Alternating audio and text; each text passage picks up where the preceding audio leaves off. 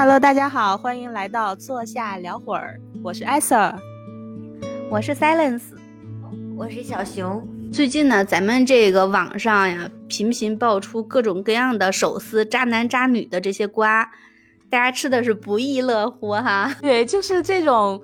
娱乐八卦这种渣男渣女就特别容易勾起大家的好奇心，然后碰巧呢，小熊据我们所知有很多这方面的储备故事，所以我们今天就想请小熊来给我们分享分享这些渣男渣女的瓜。大家现在就是吃瓜的这种心态还是比较那什么的，但凡有点风声，大家都会各种积极的去八卦去传这种东西。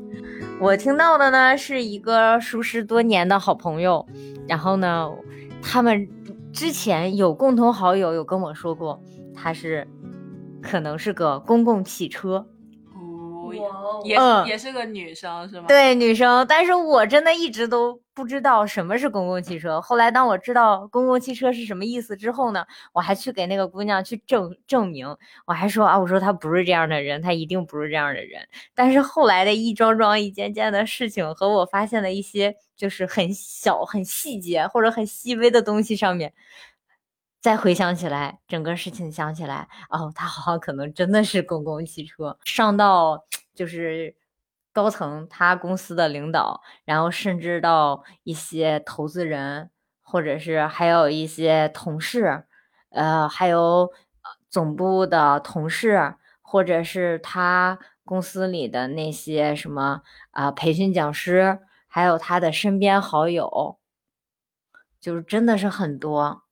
就是不挑是吗？嗯，就真的可以做到，咱也不知道他是好这口还是什么原因。你说他图，你像就像说呢，那可能有些是为了职权，为了这个利益，然后去做这个事情。但是好像他这个事情本身也没有给他带来太大的好处。如果不是为了好处去做的话，那就是真的好这口。对，所以所以最开始的时候我就不相信他是一个这样子的人，我还给人家那个跟我的朋友说啊，一定不要再传人家这种话了。我说他肯定不是这样的，但是后来想想，好像还真是。他就是这个这个女生，就她也没有结婚是吗？没有，而且她现在的那个男朋友呢，也是她之前的，呃，算是一个一个项目的。合作方，但是后面这个这个人呢退出了这个合作，然后等于也算是某一个项目的投资人，也是蛮有钱的。然后呢，嗯，那个男的他俩当时在那个什么的时候呢，那男的还没离婚呢，后面离的婚。天呀！嗯，然后现在在还在一起。可是我在想啊，就是。但是我听到的就是说，这个姑娘呢，可能家里面也确实不同意跟那个男的，因为你毕竟你自己家姑娘也小，他俩相差大概十岁十几岁那样子，而且人家那边还有孩子呀，什么又是离异，对对对，你家里一般父母都不太可能同意。那那是因为他父母不知道是这个女生把他的家庭拆散了呀。哎呀，我跟你说，这里面还有更八卦的。就是他之前的那个项目的另一合伙人呢，也喜欢他，你知道吗？之前还送过他爱马仕的包包。然后呢，那个那两个合伙人，就是他为什么从那个项目退出去啊？可能我觉得也是因为这些原因，就是两个人可能共同喜欢他，而且那两个人就是这两个投资人还还是小学同学，也就是说，人家真的是认识很多年的朋友的那种。就是情敌关系，又是又是朋友，又是情敌。他是先是朋友，后是情敌。但是因为这个事情，人家两个人也没有说不是好朋友了，只是说就有一个有一方默默的退出了这个项目而已。天呀，听起来这个两个男生之间的关系也可以好好展开对对对对 对。然后他他那个公司的那个领导，嗯，就是外出就是出国考察项目的时候。还会给他带那种奢侈品，真的就是会给他带一个什么品牌的包包呀，或者带一些什么首饰啊什么之类的。他领导，呃，对，算是他原来的领导。那他领导知道他跟那个投资人的关系？知道。他某一年过生日，特别特别有意思。就是这个桌子上呢，有他曾经的那个同事，然后还有他曾经的领导，还有他的那个呃，就我说那个项目上同一个项目的那两位投资人，也一个是他的现在的男朋友，还有一个就是曾经他喜欢的，就是追求他的那个人嘛。然后这几个人是同坐一桌的，就很神奇。所以这个是他自己办的生日会是吗？对，是的，那就是他自己主动邀请了这些人来参加他的生日会，是吗？是的，就是前男友派对。他这种算前男友吗？炮友，这个可以聊的吗？这是可以说的吗？屁友，屁友，某友，某友，跑友，跑友。对对对对对，啊，就是真的，因为当时我在朋友圈看到这个照片呢。嗯，那个时候是我刚知道他是公共汽车的时候，然后看到的，我都震惊了，你知道吗？把这些人放在一起，他们互相之间，也有可能他们互相之间不知道。如果要是知道的话，我觉得这些人坐在一起是什么感觉呀？天啊，我就觉得这个女生是你以你看她真的颜值是真有多少分？假如说十分的话，你会给她多少分？在女生眼里就觉着她。长相并没有很出色，也没有很那个出彩的地方，没有让人印象深刻的点，就很费解。为什么男生都那么迷他，迷的不行不行的？但是呢，这个男男生见着他的，嗯，很多人都会觉得他很有魅力，然后很有女人味儿，长得很漂亮，嗯，所以可能男生跟女生这个眼里看到的这个确实是不太一样，喜好。喜欢的这些确实也不品味啊，各方面真的不太一样。就是他很招男人的，就是喜欢他很能吸引住男生的眼光，应该说这样子。但是女生对他可能就是褒贬不一了。你说怎么会说在女生眼里不起眼的一个人，怎么到男生的眼里就那么吸引人呢？这个真不好说，我觉得这也是一门玄学。就是你看网上啊，就是会经常会有那种什么如何三句话让你让男人为我花了十八万啊这种，我就感觉怎么会？怎么可能？这男的都是傻子吗？就是你说三句话他就能能为你花十八万吗？但是真的有，就是你看新闻啊什么的，有很多就是还是网友，你都没有见过面的那种，就就为他什么花了几十万、几百万那种。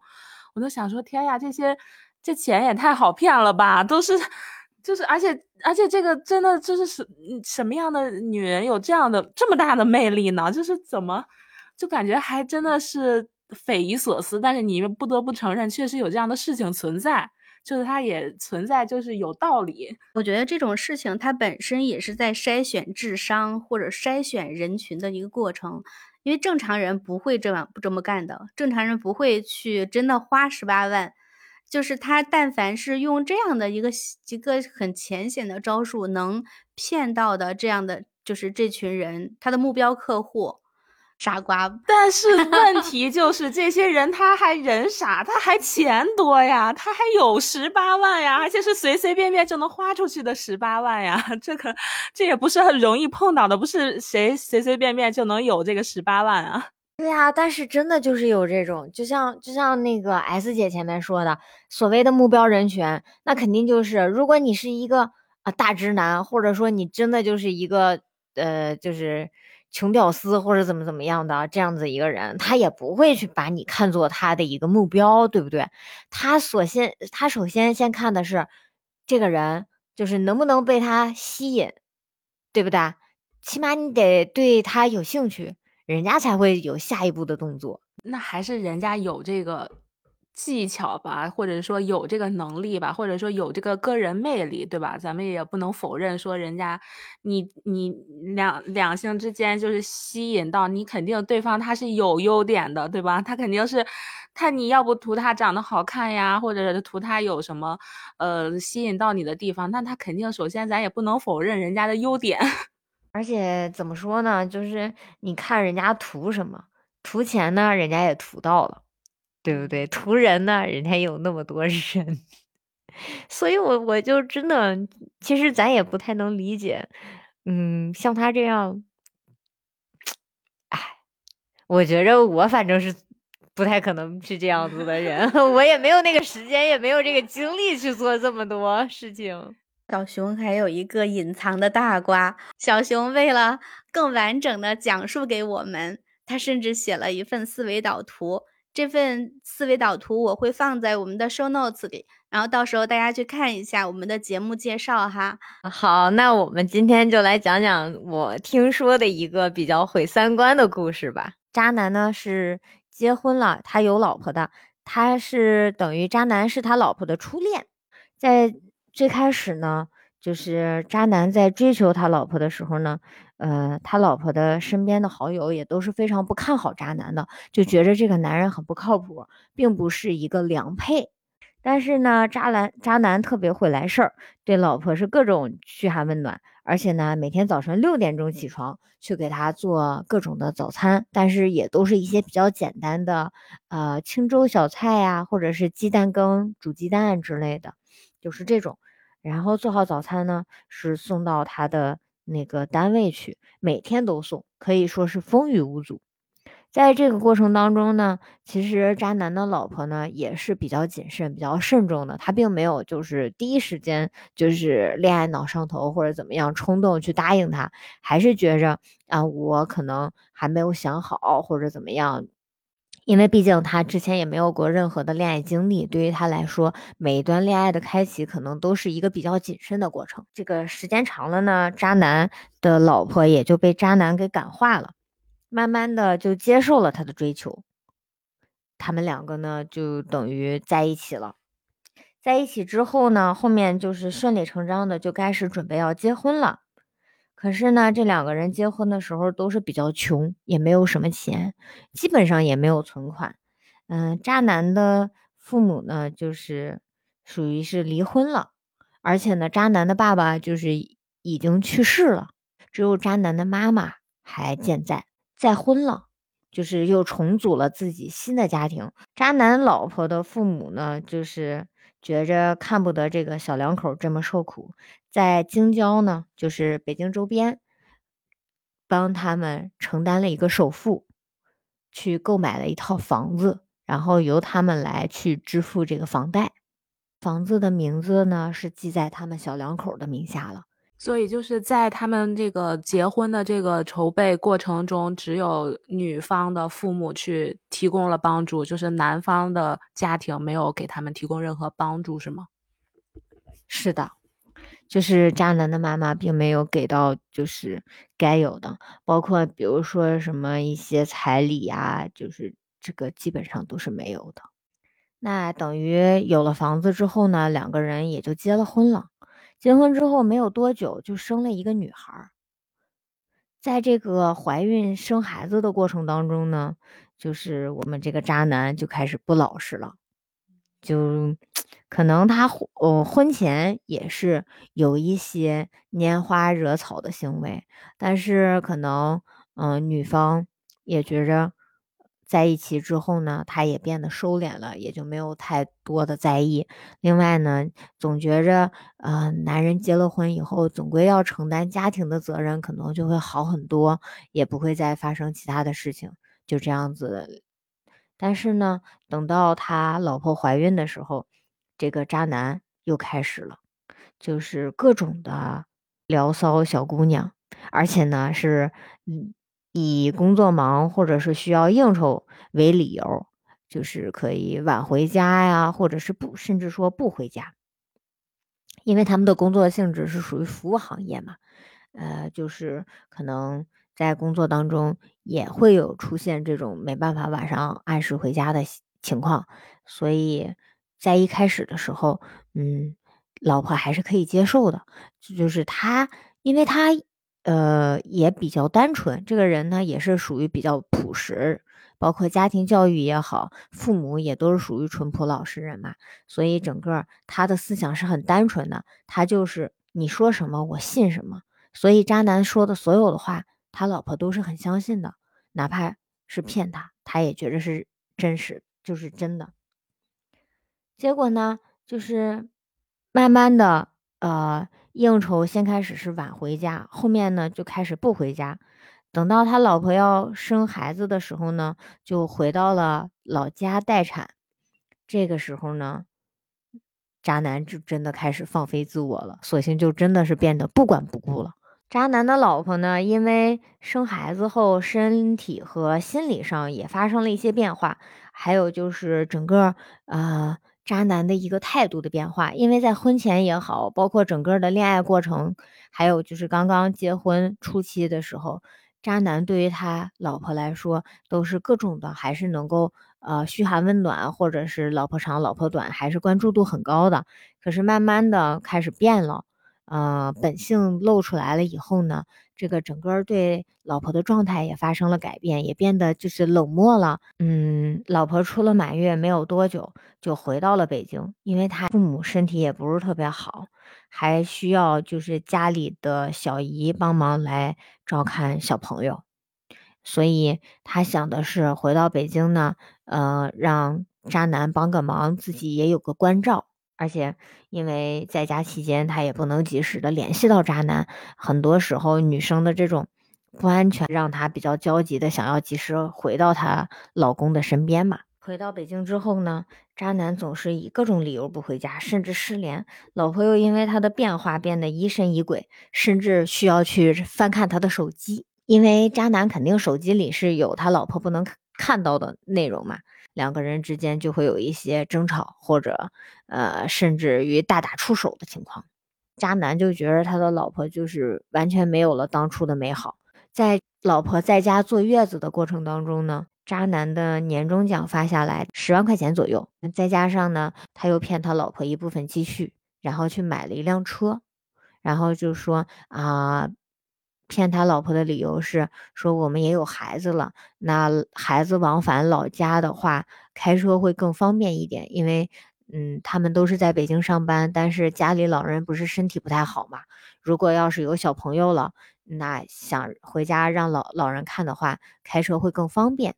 是这样子，所以当时买了一辆车，呃，首付大概十几万，后面车贷呢，呃，还有就是之前他们买房子的房贷，这边都是渣男的工资在承担。但是呢，可以这么说，就是渣男的工资在承担了这些车贷房贷之后，可能就没有过多的闲钱了，可能对于生活上的支出啊和一些日常的消费啊，包括应酬的支出，更多的可能是女方的工资去承担。渣男在跟他老婆出现的这种争吵和打闹的时候呢，就是不是要求禁止他翻他的东西，甚至他的手机嘛，包括他的车也不能碰。也就是说，虽然是他们共同购买的这辆车，呃，也是婚内财产，但实际上一直都是渣男自己在使用，他老婆跟孩子并没有享受到这个车的任何的福利。因为渣男和他老婆呢是在同一个圈子，有一些渣男在外面跟小三胡来的事情，就会传到他老婆耳朵里面嘛。因为他老婆就是抑郁症的这个情绪不稳定，也会有一些偏执的，就是情绪作祟，导致了他老婆会带着孩子跑去就是渣男工作的地方去大闹，甚至跑到小三的工作地方去大闹。你能想象吗？就是。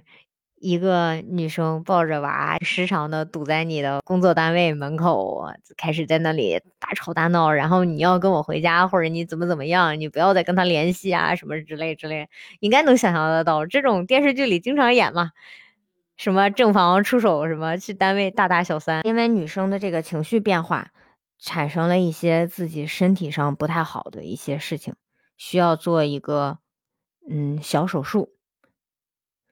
这里我真的要强调一下，女孩子们呀，有的时候就不太不不能太忍让，要不然就真的是很经典的一句话：忍一忍，乳腺增生；退一步，子宫肌瘤。这个女生也是出现了，就是类似妇科这一块的一个问题，需要到医院做手术，大概总共需要个五六万块钱。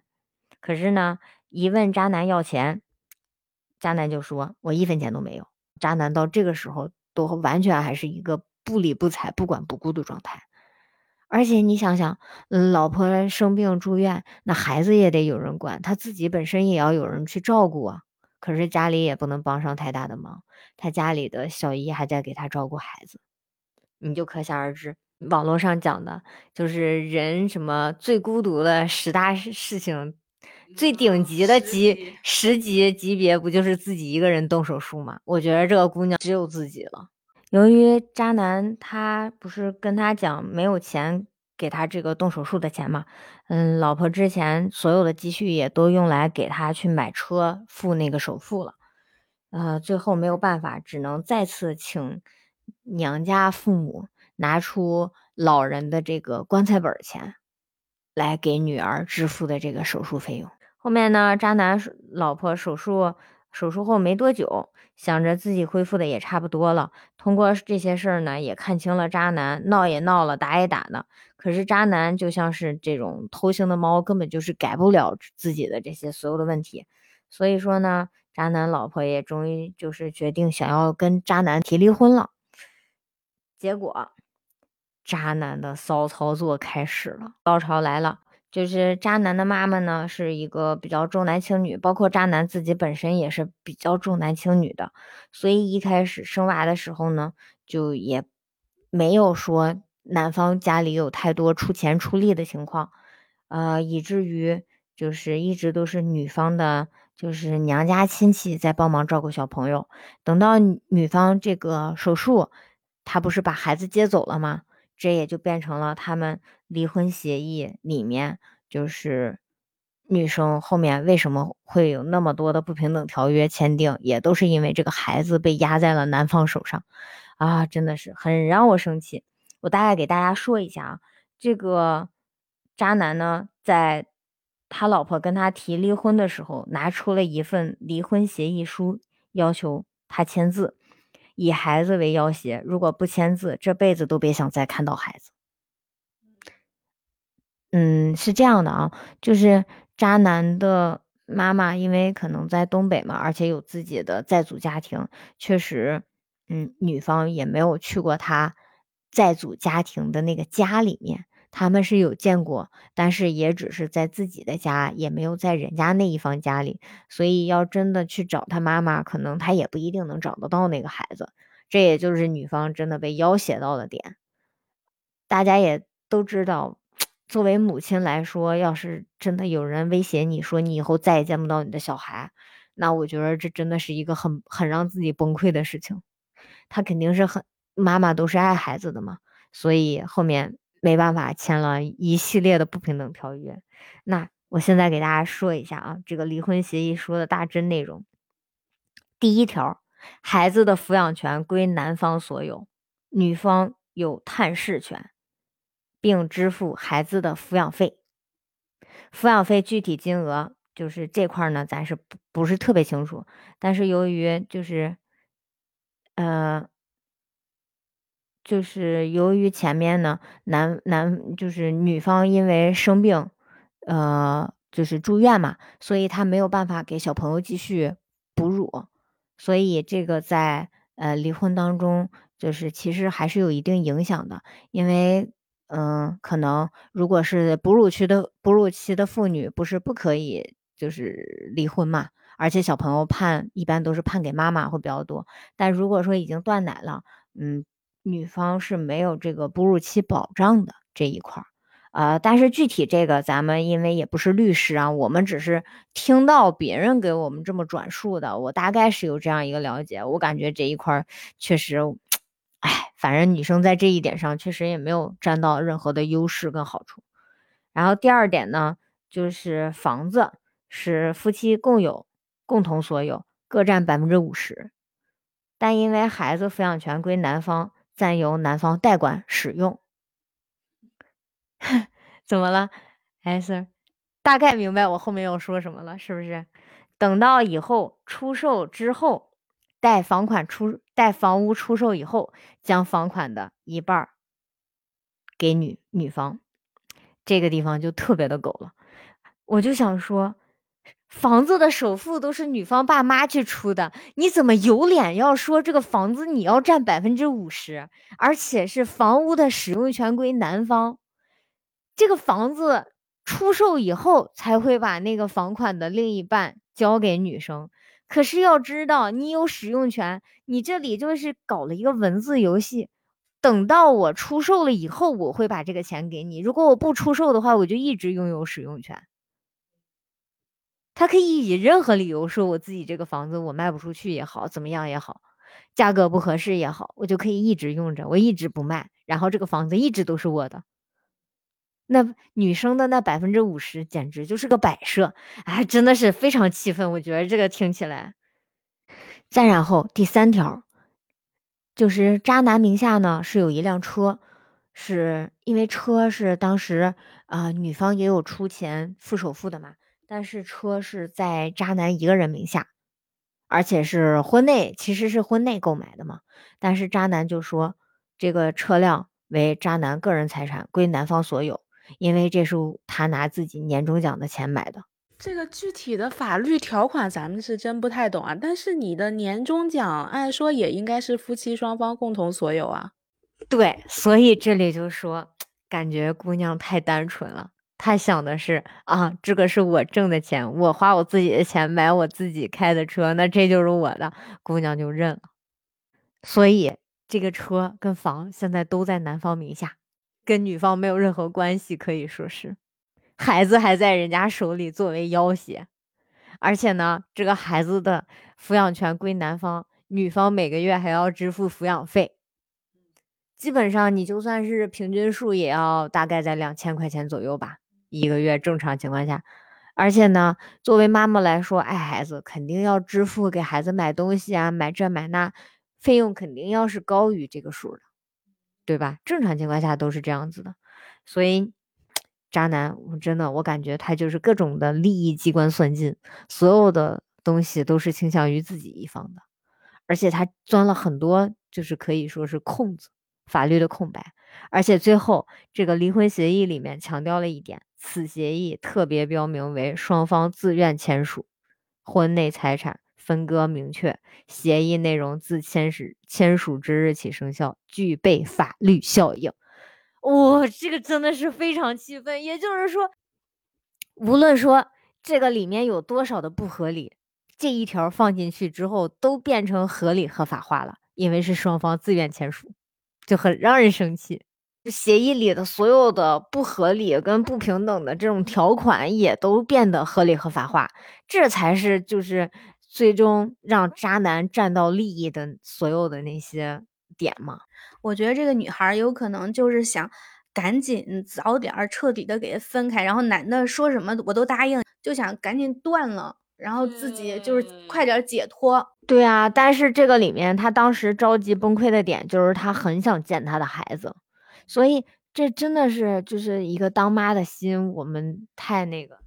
对，所以我觉得这更能说明这个男渣男渣的点，就是他非常吃透了这个女生她的心理，他就是对，就是被拿捏住了，他就是把这个孩子提前带走，然后以这个当筹码去去要挟这个女生，就是他再怎么想要，他可能本身这个女生她也知道这个不平等嘛，他也知道这些事情对他来说是不利的，但是他可能作为一个母亲，确实他想要尽早的见到自己的孩子，那他。可能就不得不去签订这个，确实，就听到这里，就真的是这个渣男，他这怎么说渣呢？就是真的是渣在这个点上了，他就非常的利用这个母亲的心理去去攻击他，这个真的是没有人性，我觉得。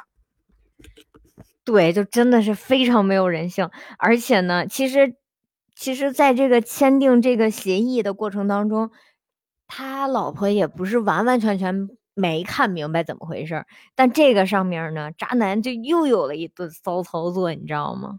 你还记不记得，就是渣男在他老婆刚开始就是有产后抑郁的时候，他不是有相关的这个诊断呀，还有这种病例吗？他也拿出来了这些东西。哦我知道了，是不是就是那种拿这个医院的诊断，然后假假设说这个女生要去说去打官司的话，他也可以拿这个相关的诊断提供给法院，然后法院说以这个女生的可能她的精神状况、身体状况不适宜抚养孩子为由而争夺这个孩子的抚养权。对，对，就是这个意思。就真的是不是很渣？我靠，他真的每一个点都在那个上。我觉得这都不只是渣，能说明完全就是狡诈、奸诈。朋友们，一旦发现苗头不对，立刻逃跑。我们不要结婚，不要跟渣男陷得这么深，好不好？不婚不育保平安。对对对，我真的非常坚持认可。每天一个恐婚恐育小故事。对，真的是，而且就是说。渣男就是威胁他，就是渣男不是说知道自己老婆有抑郁症吗？就威胁老婆说起诉离婚也是不可能拿到孩子抚养权的。如果你那样做，你这辈子都别想再看到孩子。他是这样子去威胁他的，然后呢就签了一份这样的一个协议。然后签完协议之后呢，他就跟他说：“你只要签，我就能保证你立刻能够见到孩子。”作为妈妈来说。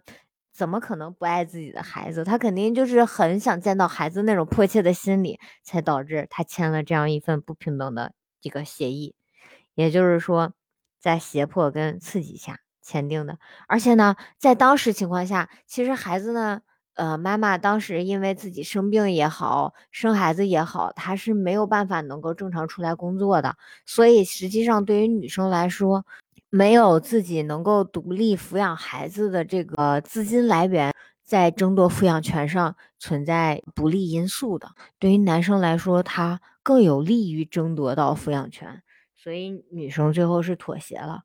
但是，呃，孩子抚养权归男方，可是实际的，呃，孩子的抚养人是女方。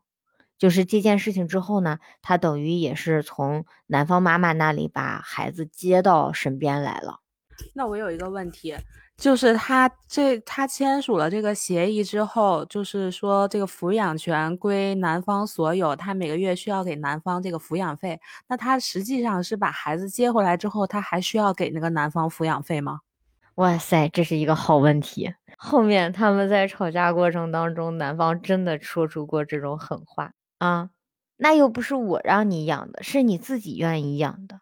我还没找你要抚养费呢，就真的，你知道这种话说出来真的很让人生气，很气愤的。哎，你明明是抚养权在男方手里，你自己不养，嗯，不好好养孩子，女方给你养着呢，你都没有说啥，你反过来还要再要人家女方的抚养费，而且还跟人家落井下石的说，我又没有主动求着让你去养，是你自己要抢着养孩子的。我们接着说，后面还有更狠的，就是双方约定了在某年某月的某一天把离婚手续办一下，因为他们是在男方的老家办理的，等于他们要办离婚证还要回到男方老家的户口所在地办理嘛。离婚证拿到手后的当天下午，渣男的骚操作又来了，在他离婚证拿到手的下午，他和小四。领证了，不是前面的小三，小四，这是另一个新人物了。就突然莫名其妙，因为之前，嗯，渣男老婆打的火热，去闹的都是闹的小三，他都没有想到还会有个小四，就是藏得很深，是不是？什么螳螂捕蝉，黄雀在后，是吗？而且呢，还发了朋友圈官宣，但是他肯定不会发离婚证，他肯定是发的结婚证。大家一片哗然，都是同一个圈子，你跟你老婆同一个圈子，就莫名其妙你发了跟别的女生的这个结婚证，人家肯定都问，哎，你跟你老婆什么情况？这真的是引起了一片哗然，所有人都没有想到他会跟小四在一起，而且这里要强调一下，小四也是那个圈子里的人，他们都认识。我就是不能理解，如果说他们都是一个圈子的，他他应该就是他们在争夺这个孩子抚养权，或者是在办打离婚的这个过程，那他们的圈子的这些人应该都有所耳闻吧，应该都能听到吧？就在这种情况下，这个小四居然还不赶紧跑路，居然还要跟这个男的结婚。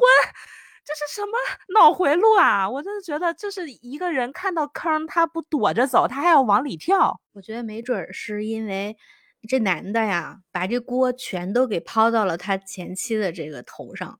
完了跟小四那儿把自己描绘的高大光辉啊，对吧？对，那你这样说的话，我觉得也有道理。就是有一些男的就特别擅长伪装自己，特别擅长包装自己；有一些女生就有这种圣母心，她没准就是真的像 S 姐说的，就是听这个渣男的一顿天花乱坠的，没准觉得说她是去拯救这个渣男的，她是可能是这个渣男的老婆的。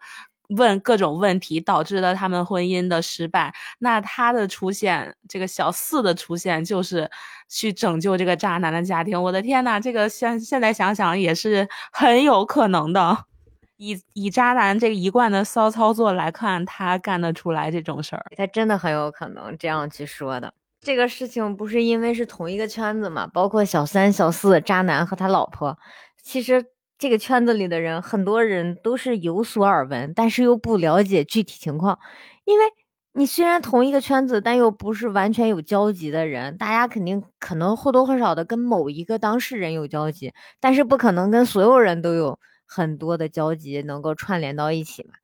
所以就是。大家也会去私下里去沟通，我就很好奇，那那个小三后来怎么样了呢？他听到这个小四的出现，他是什么样的 反应呢？等一下，大家静听后面分解。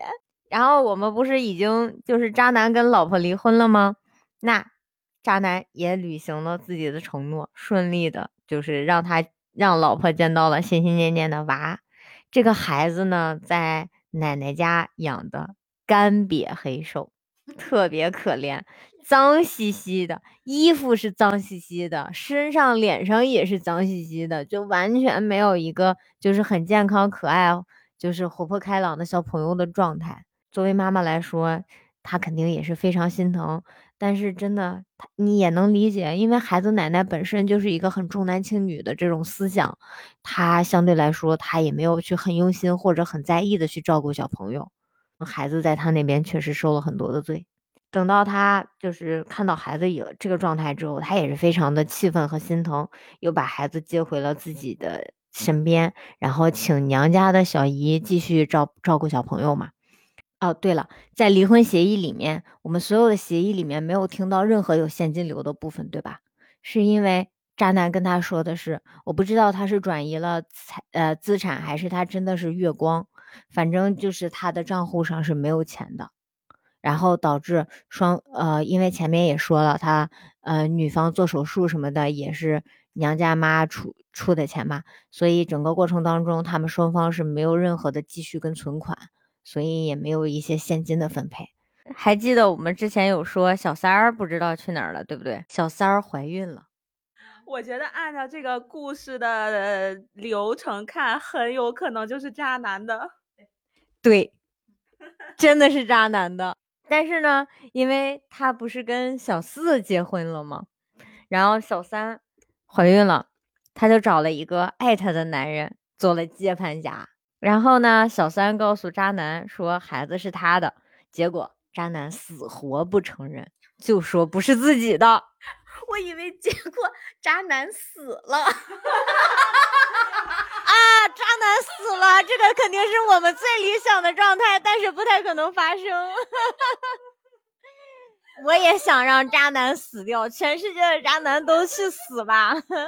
渣男就不认这个孩子，就说啊，你这个孩子跟我没有关系，我怎么知道你这孩子是跟谁的？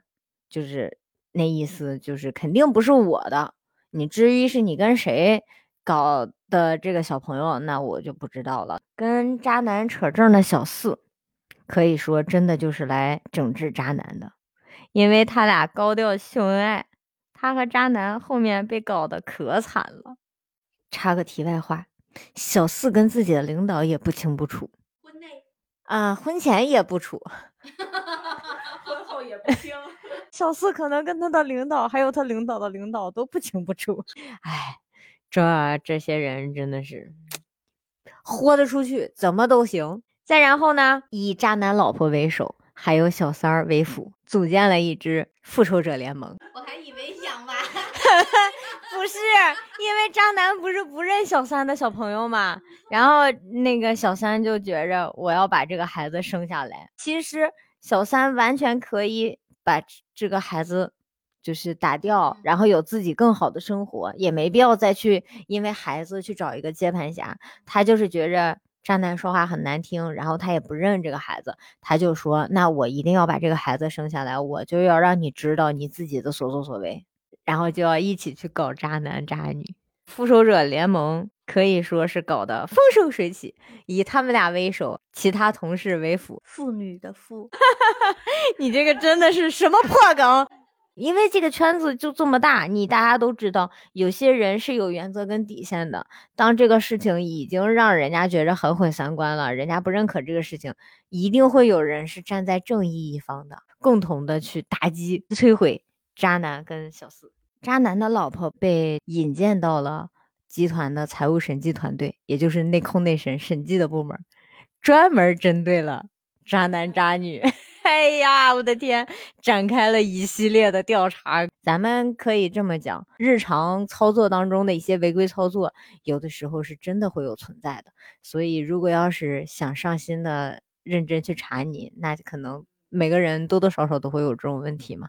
所以，当这个渣男老婆啊，应该叫渣男前妻了哈。渣男前妻出现在了这个审计团队之后，那可想而知，渣男和小四的下场有多么的惨，引起了我们极度的舒适。渣男也在自己的本职工作上干不下去了，转岗到了其他部门。那小四呢，也因为这个审计团队的复仇者联盟，呃，离开了原有的工作岗位，呃，选择了离职。因为这个事情的传播，导致了大家都戴着一些有色有色眼镜看待二人嘛，所以他们在朋友的圈子呀，整个的同行里面的风评也不是很好，也大家也不愿意跟他们深交，也不愿意过多的去接触嘛。在这个过程当中，两个人之间必定会产生摩擦，会有争吵。渣男又发现小四还有个娃，他之前离过婚，还生过一个儿子。这个渣男的妈妈不是刚好重男轻女吗？恭喜他妈妈，终于有一个孙子了。但是这是非血缘婚生的 孩子呀！哎，反正渣男以为自己抄着了，结果没想到人家隐瞒了婚史，然后还是个离异带娃，所以整件事情下来就是一个这样的一个结果。而且呢，渣男的前妻也在自己的这个工作岗位上过得是风生水起，也是越做越好啊。总归可能就是善良的人呢，或者说是好人，终归是有好报，恶人必有天诛。但是小小三是当时知道，他们俩不也是都是同事，应该也知道那个男生是已婚的状态吧？这个不可能是隐瞒的吧？他知三当三这个行为就是不对的嘛，对吧？咱们只能说他可能后来就是迷途知返呀，或者是怎么样的，对吧？但是咱们不能肯定他之前的最初的行为是正确的，我们要有一个正确的价值观。其实整个故事听下来，真的就是应那句话，就是恶人自有恶人磨。呃，就是小四跟这个渣男，他们俩最后互相伤害呀，或者是说这种互相拉扯的这种结局吧，就渣男配渣女，大快人心吧。像像他的这个前任老婆独自美丽，也是我觉得我们就是在这个故事当中听到了比较欣慰的一点吧。对，确实是，而且呢，女生要有自己的原则跟底线，就是特别是像刚才艾瑟尔说的，像什么知三当三呀，或者有一些不太正确的一些价值观，或者是真的是很多时候女生要要要有自己的一个，要把持住一个度。嗯，不能说因为男生的一些花言巧语就乱了自己的方寸呐。有些事情能做，有些事情不能做。开始的时候不是说这个渣男在婚前就有一些什么沾花惹草的这种行为啊？然后其实说到这个他的老婆也是知道的，是吧？其实我觉得这个事情就是没有引起足够的重视，就是就是男人出轨就是你有零次跟无数次。就是你不要期待着他说他可以回头是岸，这个就是我觉得你就像李雪琴，就是最近有一个他说的一句名言，就是对女人就是对男人心软，就是对自己心狠。在开始的时候，他既然发现了有这个苗头，就是这个男人有这个偷吃的行为，还选择了原谅他，这个事情，我觉得是女生在这个。恋爱的过程中一定要时刻保持头脑清醒，不能就是上头。上头真的是非常要命，就是你可能会用之后你自己的这个一生去付出代价。我觉着姑娘真的是要学学会去擦亮自己的双眼，也不能活得太恋爱脑，很上头的情况下，一定要让自己冷静下来，呃，客观的去看一下这个事情，听听身边朋友的一些劝慰啊或者劝告之类的。我觉得还是有必要的。假设他在婚姻过程中发现了这个男生之后有变变了的这种情况啊，我觉得女生一旦发现了，就也不要再奢求说，是对，一定是及时止损的状态，不要说像什么且行且珍惜，我觉得这些都是瞎扯。因为你这个就是一个就像是镜子，你它裂了，它那个缝就永远是在那儿了。你即使把它重新粘回去，它还仍然是有一道缝在在那里存在着。我觉得这个就是没有办法弥补、没有办法挽回的事情，而且你可能。在之后，你的两个人心中永远是有一道这个刺儿在这，及时止损很重要。就是你不要再用你接下来几十年的大好人生去为你之前犯过的错误去买单。像我之前也是听说过我的一个嗯同事她讲的，说她的那个闺蜜，她那个闺蜜也是，就是人长得又漂亮，然后工作也好，然后她的老公就是一个。嗯，各方面条件都不如她的，然后就是就是也是女生恋爱脑了吧，算是。然后他们两个就结婚了，结婚了也其实蛮长时间了，也有孩子什么的。但是这个男的可能就之后发展好了之后就出轨了，出轨了之后为了那个小三儿要跟这个女的离婚，然后那也没办法呀，那就离吧。那离了之后真的就是听说那个就是这个我同事她的闺蜜。就是离完之后，人生活得非常潇洒。就是人家现在也有在正常的恋爱呀，然后自己的事业也风生水起。然后反而是那个男的，听说就是离婚了之后，就是过的各各个方面，他本身他自己的条件就不如这个女方，然后他的那个。说找的那个小三本来也是依附这个男的的，然后他离了之后，可能生自己的生活也是一塌糊涂，然后说想要回去再去找这个挽回前妻的时候，前妻根本就不鸟他，因为。就前期发现了，我就是嗯，没有你，我可以过得更好。就是我在这个坑里，我好不容易爬出来了，我为什么一定要再回去呢？我觉得有一些女生可能怕说我离婚啊，可能各种原因，说什么家人啊不理解呀，或者是邻居的闲话呀，或者说那种最常用的都是为了孩子忍一忍。我觉得这个非常没有必要。因为这个事情就是你不光是影响到你自己的人人生，对于孩子来说，我觉得也是没有任何的好处。就是一个孩子他在没有爱的环境中成长，我觉得这对于他来说不是一件好事。所以及时止损很重要。就是女生一旦发现说有这个苗头了，或者说你发现嗯不对的话，我觉得就没有必要再去。有过多牵扯了，就及时止损，及时抽身，让自己的偏离的人生再回到正轨，然后继续去走下去。不要用次之后几十年的人生去为你前面犯过的错误去买单。做人呢，不能既要又要还要。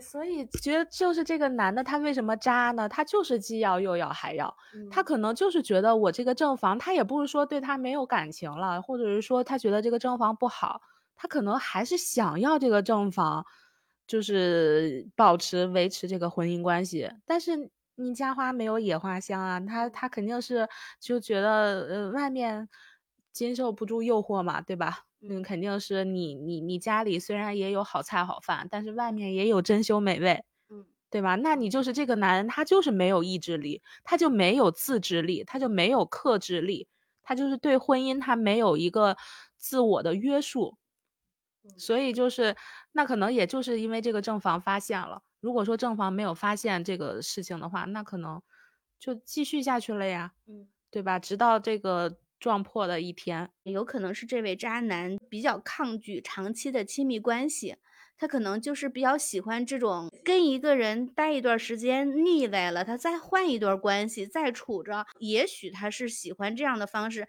那其实喜欢这样的方式，我们现在社会上有很多的软件是可以满足你这样需求的。如果是你作为一个单身的人士的话，那你喜欢玩这种短期的亲密关系，去找到一个匹配你这样的一个人，可能对方也喜欢这样短暂的亲密关系，你们互相结合，刚好也为这个社会上留下了那些 真正想要拥有长期关系的人，然后让他们去走入婚姻，让他们去拥有一生一世的幸福，好吗？大家就是互相匹配，不要乱去占用公共资源。好吗，朋友们？呃，你如果说你想玩，可以没有问题，那你就不要结婚嘛，对吧？你你既然选择了婚姻，你其实就是要遵守他这个这个婚姻的约束，你是自愿的走入婚姻，也不是谁逼你的，对吧？所以我觉得这个事情就是结不结婚也是自由的选择。但是你一旦结了婚，我觉得还是要遵守，就是任何这社会运行，它就是有一定的规则，有一定的秩序的。就是你，我们也可以不用说现在的这种催婚啊什么的，你一定要人要结婚什么的。但是你一旦你选择了结婚，你就要去负起这个责任。对，结婚证其实就是一纸合同。那如果是你选择了去签署这份合同，那希望你不要违约。非常感谢小熊给我们分享了这么精彩的故事。今天其实也是我们这个渣男渣女系列的一个开端。那后面呢，小熊还会来跟大家分享。如果大家喜欢的话，请在评论区鼓励我们，小熊会常来的。谢谢大家，我们下期再见，拜拜，再见。